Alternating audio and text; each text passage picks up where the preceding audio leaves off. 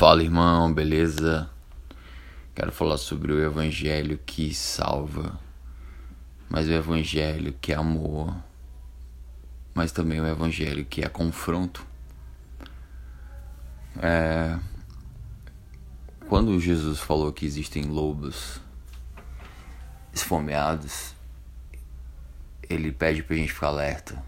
Existem os falsos profetas que vem disfarçado de ovelhas, mas que na verdade são lobos. E existe bastante no nosso meio, né?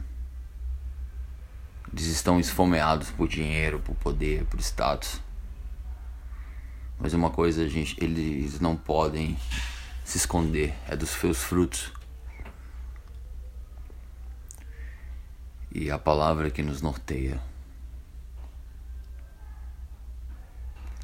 É, falando de igreja evangélica, a igreja evangélica hoje, 45 milhões de fiéis, mas não é relevante para a sociedade. Né? Nós somos muito, muito bons em captar, né? as pessoas são, são levadas a aceitar Jesus, mas não tem a retenção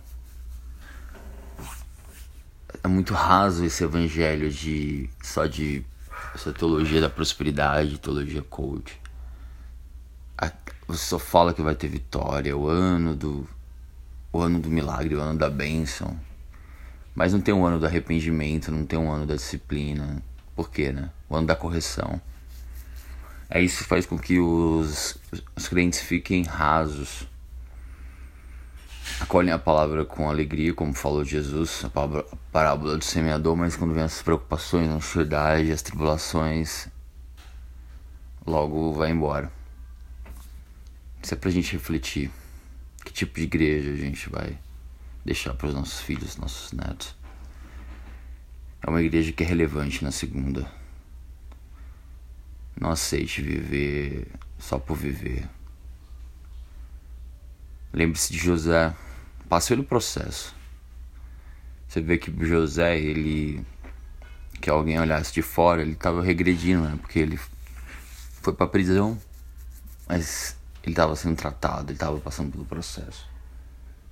Deus honrou ele quando o coração dele estava pronto. Porque ele começou falando que ah, é injusto tá aqui e tal, mas quando ele foi nomeado governador e recebeu os irmãos dele lá, ele ficou quebrantado. Não, foi para salvar vocês e o mundo que Deus me trouxe até aqui. Então essa é a ideia, essa é a visão. Ótima semana, até mais.